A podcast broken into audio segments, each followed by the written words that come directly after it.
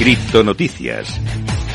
Un día más empezamos a repasar toda la actualidad del mundo cripto que sigue copada, sigue protagonizada por FTX y es que la bancarrota de FTX acelerará las regulaciones de la industria cripto. La onda expansiva del colapso de FTX, el segundo exchange centralizado de criptomonedas más grande del mundo, todavía está resonando. Además, les ha dado a los reguladores todas las municiones que necesitan para atacar con dureza a la industria cripto. El 15 de noviembre Reuters informó que los reguladores estadounidenses lanzaron una serie de investigaciones sobre el exchange FTX ahora en bancarrota. Las informaciones señalaron que la Comisión de Bolsa y Valores está desplegando su arsenal habitual de violaciones de las leyes de valores. Es posible que esto establezca un precedente para que los tokens basados en exchange se clasifiquen como securities. Afectaría al gigante Binance y BNB también, a OKB, a Leo, a Token, a Cronos, KuCoin y Huobi Token Huobi Token, entre otros. Vamos con más noticias, en este caso otro de los principales protagonistas de esta industria de Elon Musk, que sostiene que el precio de Bitcoin se recuperará, pero eso sí, anticipa que el invierno cripto podría ser largo. Como te digo, el CEO de Tesla y SpaceX, que recientemente adquirió la red social de Twitter, es decir, eh, Elon Musk,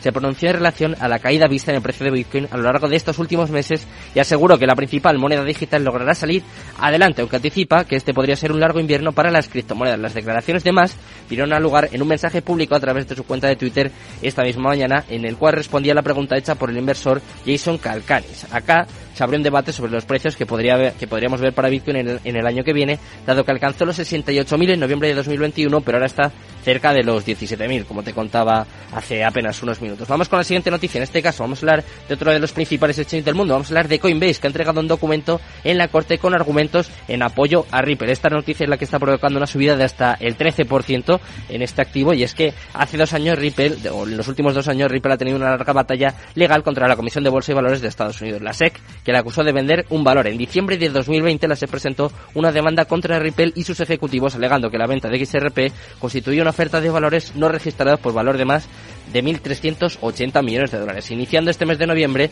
Coinbase, el mayor cripto intercambio estadounidense, dio su respaldo a Ripple Labs al pedir permiso al juez para llevar a cabo o para presentar un informe amicus curiae que por lo visto está resultando bastante efectivo y pues están sumando las buenas noticias en torno a esta a este criptoactivo, a Ripple. Y vamos con la última noticia, también una buena noticia en este caso para Bit2Me y es que Shopify va a aceptar pagos con criptomonedas usando Bit2Me Commerce tras un acuerdo. Bit2Me, como te digo, ha alcanzado un acuerdo para que el gigante del comercio online Shopify utilice su pasarela de pagos para el pago con criptomonedas, expandiendo así el imperio de la fintech española Shopify.